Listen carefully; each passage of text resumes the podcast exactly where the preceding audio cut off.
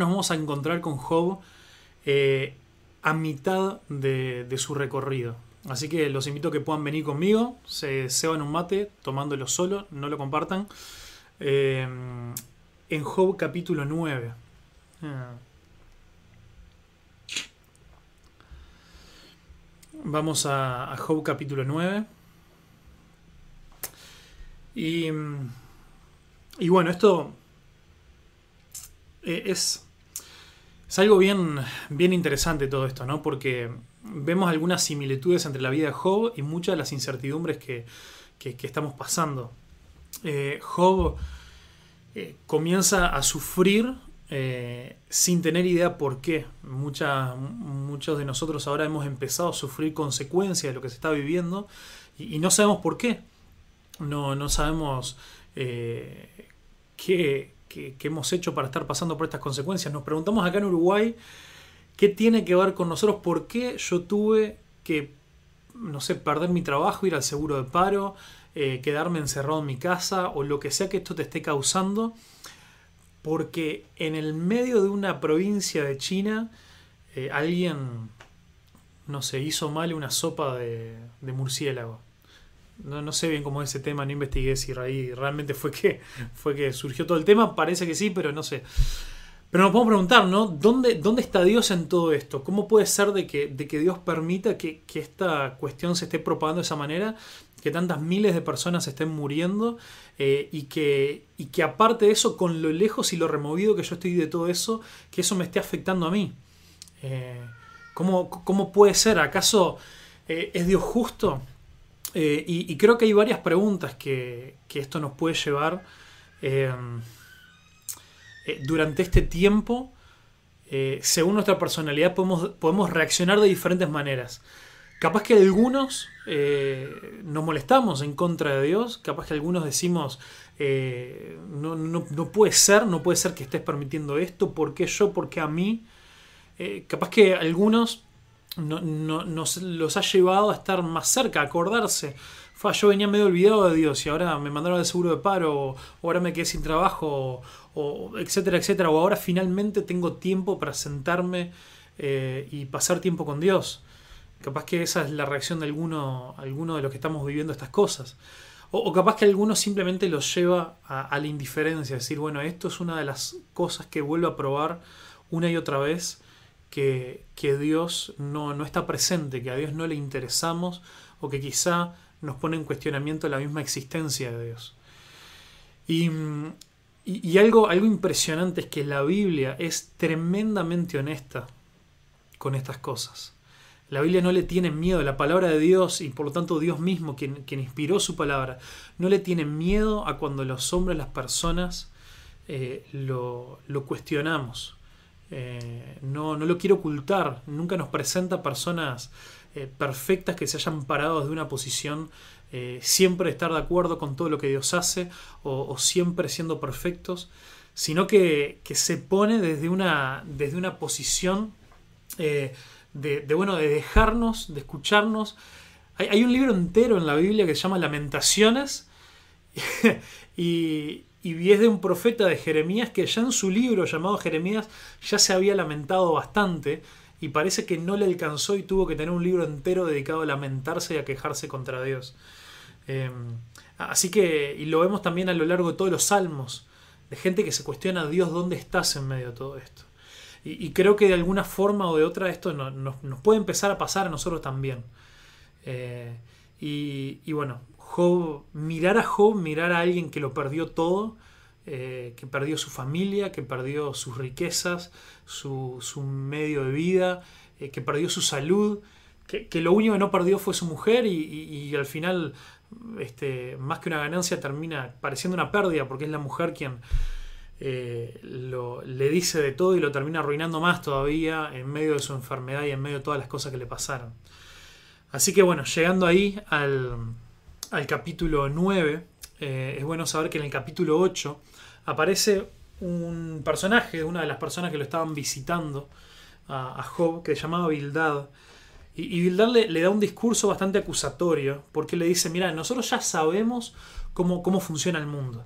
Nosotros sabemos que, Dios es justo y por lo tanto eh, a los buenos Dios los recompensa y a los malos Dios los castiga. Por lo tanto, mirate, mirate tu vida, algo habrás hecho. Y, Job constantemente durante todo el libro pasa diciendo, pero yo no, hice nada para merecer esto. Eh, y, si bien, si bien este Bildad estaba equivocado por, por no tener eh, este concepto completo de cómo Dios trabaja y obra en su sabiduría, es cierto de que la Biblia nos da parámetros que caminan por, esa línea. Nos dice, en los proverbios nos habla mucho de esto, en Eclesiastés nos habla de que, de que aquellas personas que, de que uno cosecha lo que siembra, de que si nosotros hacemos las cosas bien, nos va a ir bien, si hacemos las cosas mal, nos va a ir mal, por un simple tema, por, el simple hecho de, asumir las consecuencias de nuestras acciones. Eh, y además porque muchas veces Dios elige eh, juzgar ciertas acciones y ciertas cosas puntuales de las personas. Pero eso es una caja bastante reducida para lo grande que es Dios. Eh, y mm, entonces mm, Bildad eh, termina con, o, la idea general que da es de dos cosas. Una es que el justo es prosperado y el injusto es castigado. Y lo otro es que el que está lejos de Dios eh, no lo tiene nada y el que se acerca a Él es restaurado. Entonces dice, mira, vos estás lejos de Dios, vos serás un pecador, tenés pecado oculto que, no querés reconocer. Y, nosotros ahora vamos a entrar en el capítulo 9 en un momento donde Job, Job no había llegado a estar completamente bien. Job no había llegado a estar, eh, no, la tenía del todo clara todavía. Eh, todavía en su corazón habían cosas de, autojustificación de todo, pero, pero sí podemos ver entre líneas o podemos ver en cosas que él dice eh, cosas muy importantes que, creo que nos serviría mucho tener en cuenta en este tiempo. Lo primero, y vamos a leer ahí en el versículo 2 al 4. Entonces Job, capítulo 9 de Job, versículo 1, entonces Job habló de nuevo. Sí, yo sé que en teoría todo esto es verdad. Estoy leyendo de la, de la NTV. Yo sé que en teoría todo esto es verdad. Pero ¿cómo puede una persona ser declarada inocente a los ojos de Dios? Si alguien quisiera llevar a Dios a juicio, ¿sería posible responderle siquiera una vez entre mil? Dios es tan sabio y tan poderoso, ¿quién lo ha desafiado alguna vez con éxito? Entonces, había, hay una intención, uno puede sentir esa, eh, esa queja delante de esto, pero Job igual dice una gran verdad. Job está reconociendo que Dios sí es justo y sí es sabio. Dios es sabio eh, y es justo en todo lo que hace. Eh, esto es lo que empieza a pasar en la Biblia y acá me voy un poquito por las ramas, pero es importante. Cuando nosotros hablamos de las características de Dios, de quién Dios es, de, la forma de obrar de Dios, eh, nosotros tenemos que, tenemos que recordar de que no somos nosotros quien le definimos a Dios eh, cómo Él debe ser, o, no nosotros tenemos que poner nuestras definiciones de justicia, de amor, de, santidad eh, en, en, quién Dios es, sino, sino tenemos que entender de que si Dios es justo, si eso forma parte de la naturaleza de Dios, si Dios es amor, entonces la forma en la que Dios obre, a pesar de que no lo entendamos, o a pesar de que, no cuadre con mi definición eh, propia, mi definición de, amor o de justicia, entonces, eh, eh, aunque no cuadre igual, yo tengo que entender que Dios es el diccionario. Dios es quien define lo que realmente amor significa. Dios es el que define lo que la justicia es. Entonces Job lo que, lo que está diciendo, lo que podemos aprender de, de, esta primera reflexión de Job, es que Dios es justo y sabio en todo lo que hace, aún en un momento en el que Job no tenía ni idea lo que le estaba pasando o no entendía por qué, no podía encontrar la explicación. Entonces, la Biblia nos anima, nos recuerda que vos y yo afirmemos nuestro corazón, nuestra confianza en que Dios es bueno, Dios es justo, Dios es amor en tu vida y en mi vida y en toda esta situación que está pasando en el mundo. Dios, esto a Dios no lo agarró por sorpresa. Dios no fue sacudido eh, por, por, uy, no puede ser, este, apareció un, un virus por allá y se me escapó de la frontera de China y ya no sé qué hacer, no lo puedo controlar. Dios es soberano sobre cada una de estas cosas y Dios está en control. Dios sigue siendo bueno. Y eso tiene que ver con, con se relaciona a la segunda cosa que Job empieza a notar en todo esto. Miren, del versículo 5 al 10, Job empieza a describir cosas que Dios hace, formas en las que Dios es. Y dice, Él mueve las montañas sin dar aviso, en su enojo las voltea. Me encanta esta imagen de Dios como quien da vuelta una mesa, agarra y voltea las montañas con su poder. Él sacude la tierra de su lugar y tiemblan sus cimientos. Si Él ordena el sol, eh, si Él lo ordena, el sol no saldrá, ni brillarán las estrellas. Él solo extendió los cielos y marcha sobre las olas del mar. Él hizo todas las estrellas, y la Osa y el Orión, las Pléyades y las constelaciones del cielo del sur. Él hace grandes, él hace grandezas demasiado maravillosas para comprenderlas y realiza milagros incontrolables. Pa, qué, qué, qué tremendo que, que Job reconoce de que detrás de todas las cosas en la creación Dios es soberano. Job reconoce que Dios es soberano sobre toda la creación y por lo tanto Dios es soberano sobre tu vida, sobre mi vida, sobre mis circunstancias. Eh, yo trabajo, como muchos saben, yo trabajo como fotógrafo, en casamientos, en todo. Se cancelaron todos los casamientos de acá a futuro aviso. Los casamientos que me quedaban de marzo y de, y de abril y capaz que alguno de mayo no sé cuándo los voy a ver eso. Eh, pero yo tengo que recordar que en medio de esas cosas, en medio de esa pérdida de trabajo, o bueno, quizá postergación de trabajo, Dios está en control. A eso Dios no lo tomó por sorpresa. Y Dios nos ama. Por lo tanto, todas estas cosas Dios las tiene contemplados, aún en momentos en los que vos y yo no lo entendemos. Job reconoce, en medio de un momento en el que él no estaba del todo pronto para rendirse ante Dios, reconoce que Dios es justo y sabio y reconoce que Él es soberano sobre toda la creación. Después Job sigue reconociendo cosas. Y hay dos cosas muy interesantes en el versículo 11 y el 16. Dice, sin embargo, cuando Él se acerca, no puedo verlo. Cuando se mueve, no lo veo pasar. Y en el 16 dice, y aunque lo llamara y Él me respondiera, dudo que me preste atención. En, el 11, Job reconoce que Dios está cerca, pero es Él el que no lo puede ver. Reconoce que Dios no se fue a ningún lado, reconoce que el problema está en su percepción. E, es Él el que, el que no puede aceptar, eh, no, no, puede percibir la presencia de Dios por el gran sufrimiento que le está pasando. Y, como decía, según nuestro contexto, la forma en la que fuimos criados, la forma en la que fuimos aprendiendo de la fe, nuestras vivencias, a veces vamos a, vamos a en medio del sufrimiento, vamos a sentir a Dios más cerca que nunca, pero a veces lo vamos a sentir extremadamente lejos. Pero en medio de eso reconocer y recordar que Dios no está lejos. Somos nosotros que por el sufrimiento, por las cosas que nos rodean, como nuestro mundo se ve maximizado, lo único que podemos ver son nuestros problemas, eh, nos cuesta ver que Dios está ahí.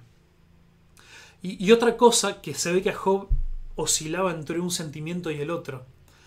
Es que a veces podemos pensar de que en medio del sufrimiento Dios quizá nos escucha, Dios quizá está ahí, pero no le importamos. Es lo que dice en el 16. Dice, y aunque lo llamara y él me respondiera, dudo que me preste atención. Este es un sentimiento normal que, a veces sentimos cuando oramos y parece que las respuestas de la forma en la que nosotros queríamos no llegan. Y, y bueno, en, medio de estos momentos tenemos que empezar a recordar las otras cosas. Dios está ahí, Dios es amor, Dios nos busca, Dios nos quiere, Dios está con nosotros. Tenemos un Dios mucho más grande que la cajita que nosotros hayamos construido alguna vez. Y, y lo otro, vamos a saltear unos versículos porque ahí ustedes leanse todo el capítulo y, puedo empezar y podemos empezar a ver cómo el corazón de Job no está en el lugar correcto, cómo Job se queja, cómo Job eh, está molesto con Dios a pesar de reconocer estas cosas. Pero después si saltamos un poquito al versículo 28, vemos que Job reconoce que él no puede justificarse delante de Dios. A pesar de que él cree que su sufrimiento no es culpa suya, él reconoce que Dios es demasiado grande y el sufrimiento, perdón, y él no se puede justificar delante de Dios. 28. Aún así, le tendría pavor a todo el dolor, porque, oh Dios, sé que no me encontrarías inocente. Pase lo que pase, seré declarado culpable. Entonces, ¿para qué seguir luchando? Job se estaba dando por vencido, era tanto lo que él estaba sufriendo. Y, en esta concepción de que él tenía que ser bueno, que él tenía que ser justificado delante de Dios para quitar su sufrimiento, entendiendo que él no podía ser justo delante de Dios, dice, ¿para qué voy a seguir sufriendo? ¿Para qué voy a seguir aguantando esta situación? Mejor tirar la toalla. Y, y dice, incluso aunque me lavara con jabón y limpiara mis manos con lieja, me hundirías en el pozo lleno de lodo y mis propias ropas sucias me odiarían. Pa, qué tremendo dice, si Dios no es un mortal como yo, por eso no puedo discutir con él ni llevar... Acá Job reconoce que él no es digno de estar delante de la presencia de Dios, que, que, hay, dice, aunque yo me intentara limpiar por mi propia cuenta, aunque yo hiciera todo lo posible, jamás voy a llegar a ese estándar de Dios. Jamás me podría presentar delante de Dios eh, para, para dejarle las cosas claras, para yo ponerle los puntos sobre la mesa reconoce la diferencia que hay entre nosotros y Dios es tan grande. ¿Quiénes somos nosotros para cuestionarlo? ¿Quiénes somos nosotros para decirle por qué hiciste esto? Y, Él reconoce que Él solo no puede. Lo primero que vos y yo tenemos que hacer al darnos cuenta de la situación tan terrible que, está en nuestra vida, porque, porque como hoy orábamos más temprano, eh, pensábamos en esto, esta situación esta crisis que se está viviendo, si algo nos revela es que somos frágiles, si algo nos revela, si algo nos muestra y nos deja claro, es que solos no podemos, es que si se nos deja, se nos libra a las cosas que nosotros podríamos llegar a hacer, terminamos arruinados en muy poco tiempo. Solos no podemos. El primer paso es reconocer que solos no podemos. Y no importa lo genial que vos creas que sos. Estas crisis nos ayudan a reconocer que nuestras fuerzas no alcanzan y no sirven para nada. Tenemos que reconocer delante de Dios que necesitamos su presencia, que necesitamos estar cerca de Él. Necesitamos que Él se acerque a nosotros. Pero Job todavía no, veía esto. Y por eso Job llega al último reconocimiento en este capítulo. Que Job reconoce que él necesita a alguien. Si él no puede acercarse a Dios, si él no puede ser justificado delante de Dios, él necesita a alguien que lo justifique. Y, y eso es lo que dice en el 33. Dice, si tan solo hubiera un mediador entre nosotros, entre Dios y yo, alguien que pudiera acercarnos el uno al otro. Y espero que mientras leo esto, todas tus luces, todas tus lamparitas empiecen a encender y empiecen a decir yo. Creo que sé lo que se refiere, aunque yo no tenía idea, pero, pero sé por qué esto está acá en la Biblia. Dice, si tan solo hubiera un mediador, alguien que pudiera acercarnos, ese mediador podría ser que Dios dejara de golpearme. Job estaba equivocado. Dios no lo estaba golpeando ni lo estaba castigando pero, definitivamente este mediador podía traer paz y ya no viviría aterrorizado de su castigo.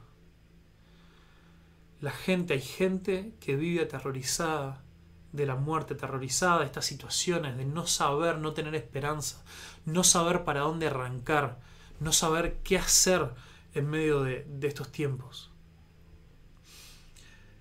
Y, y Job reconoce que si él no puede hacer nada al respecto, necesita a alguien que lo haga. Necesita que alguien se ponga en la brecha, alguien se ponga en el medio. Entonces dice, podría hablar con él sin temor, pero no puedo lograrlo por mis propias fuerzas. Hay, hay gente que tiene temor de hablar con Dios. Hace, hace un tiempito se, se se hizo muy famoso un rapero, Kanye West, en Estados Unidos, que, que se convirtió, sacó un álbum cristiano, llamémosle, con un montón de. un rapero, con un montón de raps y de todo un poco. Y bueno, muy interesante con todas las cuestiones del coro gospel y todo que él usa mezclado con el rap. Pero después empezó a, a utilizar, no está en ese disco, pero Pero había una canción muy vieja de él que se llamaba Jesús camina y habla de cómo Jesús camina con la gente. Que él termina ese rap diciendo quiero hablar con Dios, pero no puedo porque tengo miedo. Quiero hablar con Dios, pero ya ha pasado mucho tiempo. Y hay gente que vive en esa cuestión de no animarse a acercarse a Dios porque tiene miedo, como le pasaba a Job. Tiene miedo de Dios, de que Dios lo, quiera castigar, tiene miedo eh, de, esto de, no poder presentarse delante de Dios. O, le pasa esto de que ha pasado mucho tiempo desde que tuviste una buena relación con Dios y pensás que Dios ya no te va a recibir. Y ahora que, que esta persona, este rapero, eh, volvió al camino de Dios, remixó esa canción, ahora la vuelve a cantar, pero cambia la, parte final. Y, ahora no me acuerdo bien cómo dice, pero, pero sí habla de que, ah, no, termina diciendo, este, puedo hablar con Dios porque ya no tengo miedo. Cuando vos y yo tenemos un encuentro con este mediador, vos y yo dejamos de tener miedo delante de Dios. Y, y esto es también lo que nos tiene que llevar a, pensar toda esta situación. En medio de todo este caos, en medio de todo este lío, de toda esta crisis, vos y yo podemos dejar de tener miedo. Podemos confiar en Dios. Y, y mira, eh, este mediador del que Job hablaba, este mediador del cual Job veía esa necesidad tan grande, tan importante, existe. Ese mediador ya vino y ya me dio. Y ahora está a disposición. Vamos a mirar ahora en Timoteo, Primera de Timoteo.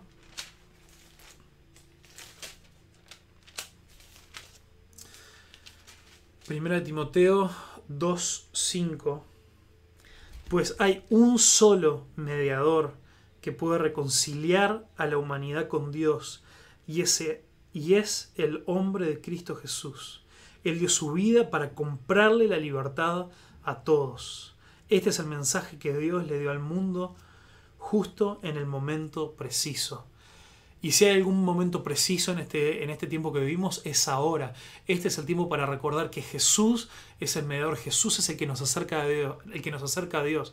Jesús es el que nos justifica, Jesús es el que nos compró. Eh, Job comenzó el capítulo 9 preguntándose, ¿quién puede justificarme delante de Dios? Jesús te puede justificar, nadie más, nada que vos puedas hacer, Jesús te puede justificar. Y, si vamos a, Hebreos, capítulo 8, capítulo 8, versículo 6, dice, pero ahora Jesús, nuestro sumo sacerdote, se le ha dado un ministerio que es muy superior al sacerdocio antiguo, porque Él es el mediador a nuestro favor de un mejor pacto que Dios ha basado en promesas mejores. Acá nos habla de Jesús como un sumo sacerdote mejor que antes. Lo que está hablando es que en el pueblo de Israel, entre los judíos, había un montón de sacerdotes, pero había un sumo sacerdote que era como el jefe de todos, que era el único que tenía permitido una vez al año entrar a la parte más profunda, más central del templo, donde la presencia de Dios habitaba, a ofrecer sacrificios para reconciliar al pueblo de Israel con Dios. Esto pasaba año tras año, año tras año, pero el perdón por los pecados se tenía que volver a hacer porque esos sacrificios no alcanzaban. Dicen, Jesús tenemos un mediador mejor, tenemos un mejor sumo sacerdote, porque es aquel que fue ante la presencia de Dios y se entregó a sí mismo como sacrificio, para que vos y yo seamos justificados ante Dios por la fe. Y, podamos entrar ahora, todos tener acceso ilimitado y restringido a esa presencia de Dios. Y, y podemos entrar confiadamente, que es lo que nos dice en el capítulo 4 de Hebreos, un poco antes, 14, dice, por lo tanto, ya que tenemos un gran sumo sacerdote que entró en el cielo, Jesús, el Hijo de Dios, aferrémonos a lo que creemos. Nuestro sumo sacerdote comprende nuestras debilidades porque enfrentó todas y cada una de las pruebas que enfrentamos nosotros. Sin embargo, Él nunca pecó. Jesús te entiende y nos entiende nuestras debilidades, nos entiende en cada una de las cosas que a vos y a mí nos debilitan, que a vos y a mí nos hacen querer soltar la toalla. Pero dice que Él se mantuvo firme y fiel a Dios y nunca pecó y es por eso que Él pudo mediar entre Dios y yo, entre Dios y vos, y, nos puede acercar a Él.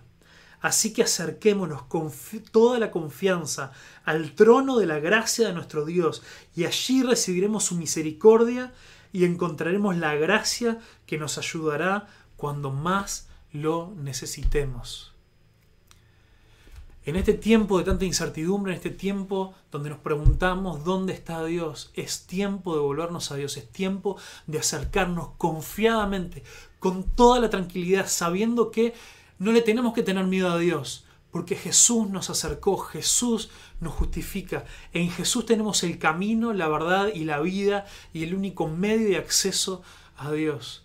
Esto no es un mensaje solamente para aquel que no conoce a Dios, para que se arrepienta y pida perdón por sus pecados por primera vez. Esto es un mensaje para cada uno de nosotros que hace años creemos en Dios, pero que estas circunstancias nos hacen sentir alejados. Estas circunstancias nos hacen sentir que Dios no nos ama, que no le interesamos a Dios.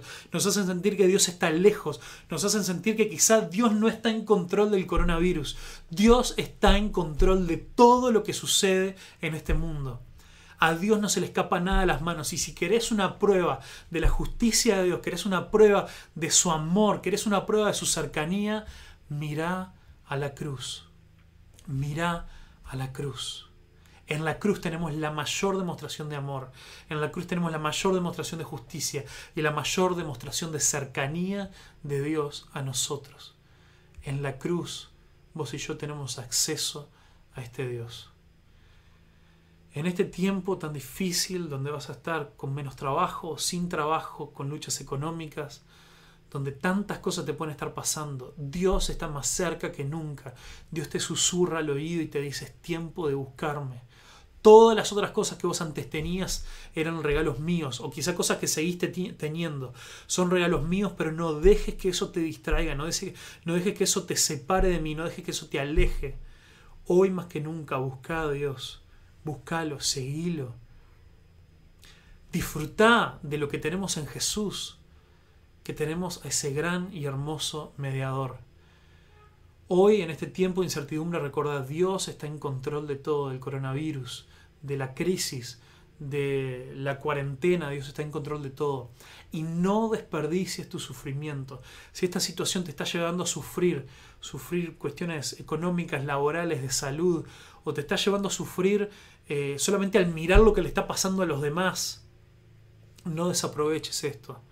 Dios nos ha permitido tener el sufrimiento como una gran escuela que acelera tremendamente la forma en la que nosotros conocemos a Dios, la forma en la que nos acercamos a Él, en la que conocemos más de su carácter, de su forma de trabajar con nosotros. Dios está cerca tuyo, Dios está cerca de mí. Tomemos este tiempo para para pensar, para estar agradecidos, para, para recordar que Él está cerca, que Él no está lejos, que aunque ahora no lo puedas ver, Él está cerca.